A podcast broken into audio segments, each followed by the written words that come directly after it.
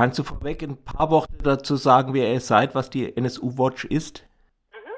Ja, NSU Watch ist ein bundesweites antifaschistisches Bündnis und uns gibt es ja, seit Anfang 2013 äh, mit der Selbstenttarnung des NSU haben sich ja bundesweit antifaschistische Gruppen, Einzelpersonen und Archive schon zusammengetan, um den NSU-Komplex aufzuarbeiten. Und wir haben dann als NSU-Watch sozusagen beschlossen, diese Arbeit äh, kontinuierlich fortzuführen, den NSU-Prozess in München zu beobachten. Wir waren jeden Tag da von den 438 Prozesstagen, ähm, haben protokolliert, die Protokolle ins Netz gestellt und ähm, begleiten eigentlich so die Aufklärung des NSU-Komplexes ist insgesamt kritisch. Das heißt, wir haben auch Landesprojekte, die Untersuchungsausschüsse beobachten. Das ist die Arbeit, die wir machen und die machen wir auch weiterhin und haben auch unsere Arbeit ausgeweitet, natürlich auf ähm, ja aktuelle Phänomene rechten Terrors, weil die ja zu dem Komplex NSU rechter Terror eben dazugehören und wir eben da kontinuierlich zu arbeiten und deswegen geht unsere Arbeit auch nach Ende des NSU-Prozesses weiter. Da werde ich gleich noch dazu fragen, aber jetzt zunächst das Urteil ist ja nun vor einem Monat rausgekommen. Es ist gewichtig in physikalischem Sinne, weil es hat drei, über 3000 Seiten.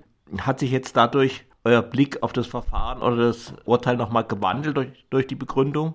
Nein, also ähm, unser Blick auf ähm, das Verfahren ist geprägt vom Tag der Urteilsverkündung am 11. Juli 2018 und auch durch dieses schriftliche Urteil. Und ähm, auch wir ziehen da eine Bilanz, dass das, was dort vor Gericht hätte passieren können, unserer Meinung nach, nämlich eine umfassendere Aufklärung des NSU-Komplexes, eine Aufdeckung des Neonazi-Netzwerks, eine Benennung der Verantwortung von Behörden, dass das dort nicht passiert ist. Und vor allen Dingen, dass die Betroffenen, die Angehörigen, die Überlebenden der Bombenanschläge, die Angehörigen der Ermordeten eben dort nicht vor Gericht das Gehör bekommen haben, was sie hätten bekommen müssen. Sie waren sehr oft dort vor Ort, haben die Kraft gefunden, immer wieder zu erzählen, was die Morde für sie bedeutet haben.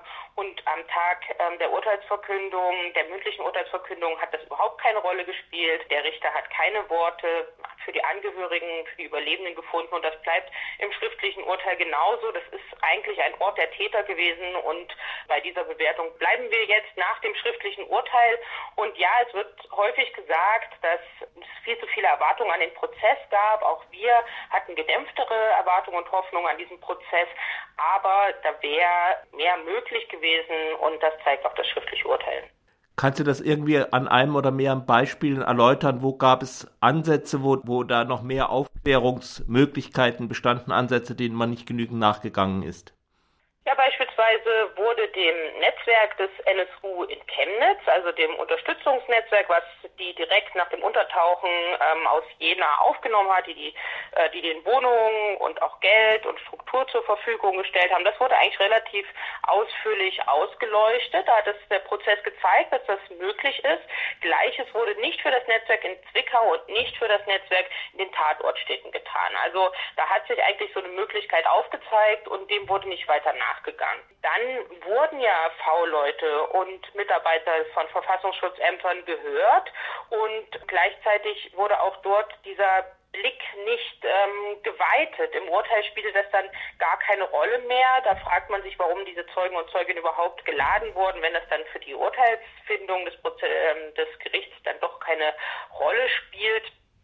Vielmehr wurde denen dann eigentlich ähm, ausgestellt, dass sie glaubwürdig sind. Also das ist das, was im Prozess mit diesen Verfassungsschützern gemacht wurde, die ganz offensichtlich gelogen haben, so wie Andreas Temme oder auch der V-Mann-Führer von Carsten Schipanski, der sich an vieles nicht äh, erinnern konnte. Den wurde dann eine Glaubwürdigkeit bescheinigt und dann durften sie sozusagen wieder nach Hause gehen. Das ist da das, was passiert ist. Und das hat eigentlich die Möglichkeiten dieses Prozesses auch gezeigt. Diese Zeit hätte genutzt werden können und das wurde nicht getan. Und Gleiches gilt auch vor allen Dingen für die vielen Aussagen der Angehörigen von den Überlebenden, die ja im Prozess stattgefunden haben und die dann eben auch in diesem Urteil keine Rolle spielen. Also das heißt, diese Möglichkeiten, die der Prozess gehabt hätte, sind immer wieder aufgeschieden. Man hätte auch äh, vielen Anträgen der Nebenklage, Beweisanträgen noch mehr wichtige Zeugen und Zeuginnen zu hören stattgeben können. Das hat man eben alles nicht gemacht. Das heißt, die Chance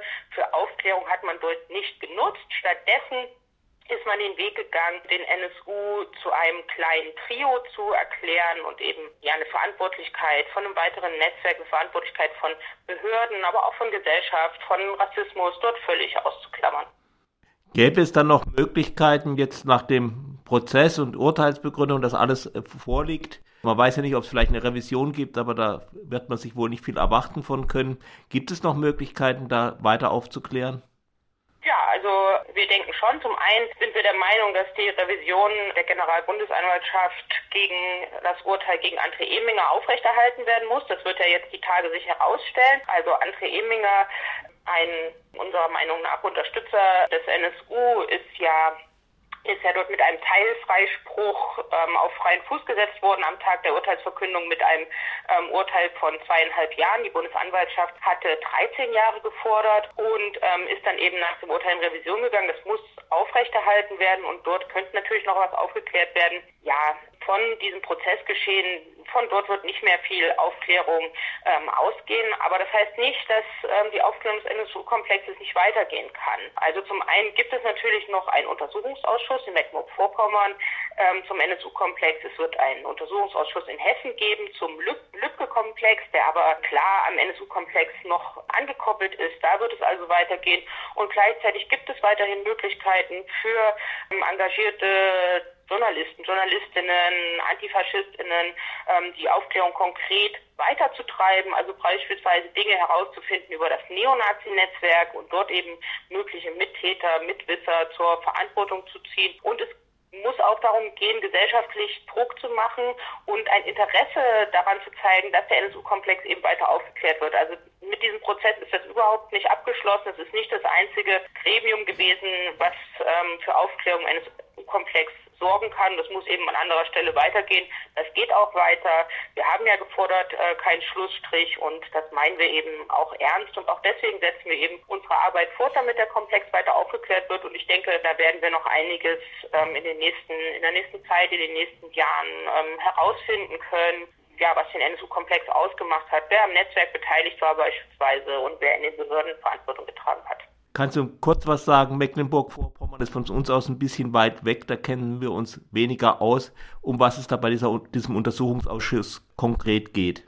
Ja, in Mecklenburg-Vorpommern ist ähm, Mehmet Turgut vom NSU ermordet worden. Und das ist der einzige Mord des NSU, der in den äh, neun Bundesländern stattgefunden hat. Und in Mecklenburg-Vorpommern muss es zum einen darum gehen, auch dort das Neonazi-Netzwerk aufzudecken. Es gibt dort einige Verbindungen ähm, in die Neonazi-Szene vom ähm, NSU aus, die man schon benennen kann, aber wo man noch nicht weiß, wie wurden sie auf diesen Tatort in Rostock-Teutenwinkel hingewiesen.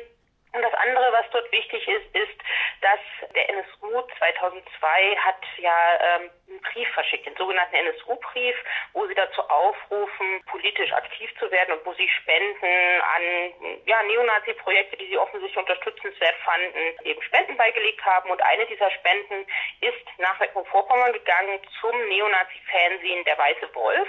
Und die haben sich 2002 auch in diesem Neonazi-Fernsehen im Editorial bedankt. Da war der berühmte Dank an den NSU abgedruckt. Vielen Dank an den NSU. Es hat Früchte getragen. Der Kampf geht weiter. So etwas in die Richtung. Und das muss aufgeklärt werden, weil zum gleichen Zeitpunkt gab es da von einem V-Mann, der noch nicht äh, enttarnt ist, in Mecklenburg-Vorpommern den Hinweis, ähm, dass dieses Neonazi-Fernsehen eine Spende bekommen hat, also diese Spende. Und wir gehen davon aus, dass dieses Magazin auch bei den Verfassungsschutzbehörden vorgelegen hat. Und wir wollen natürlich wissen, was ja, wurde dazu ausgewertet. Ähm, inwiefern war dann der NSU eigentlich bekannt oder dass es eine Gruppe namens NSU geben könnte? Was wurde mit diesen Erkenntnissen beim Verfassungsschutz gemacht?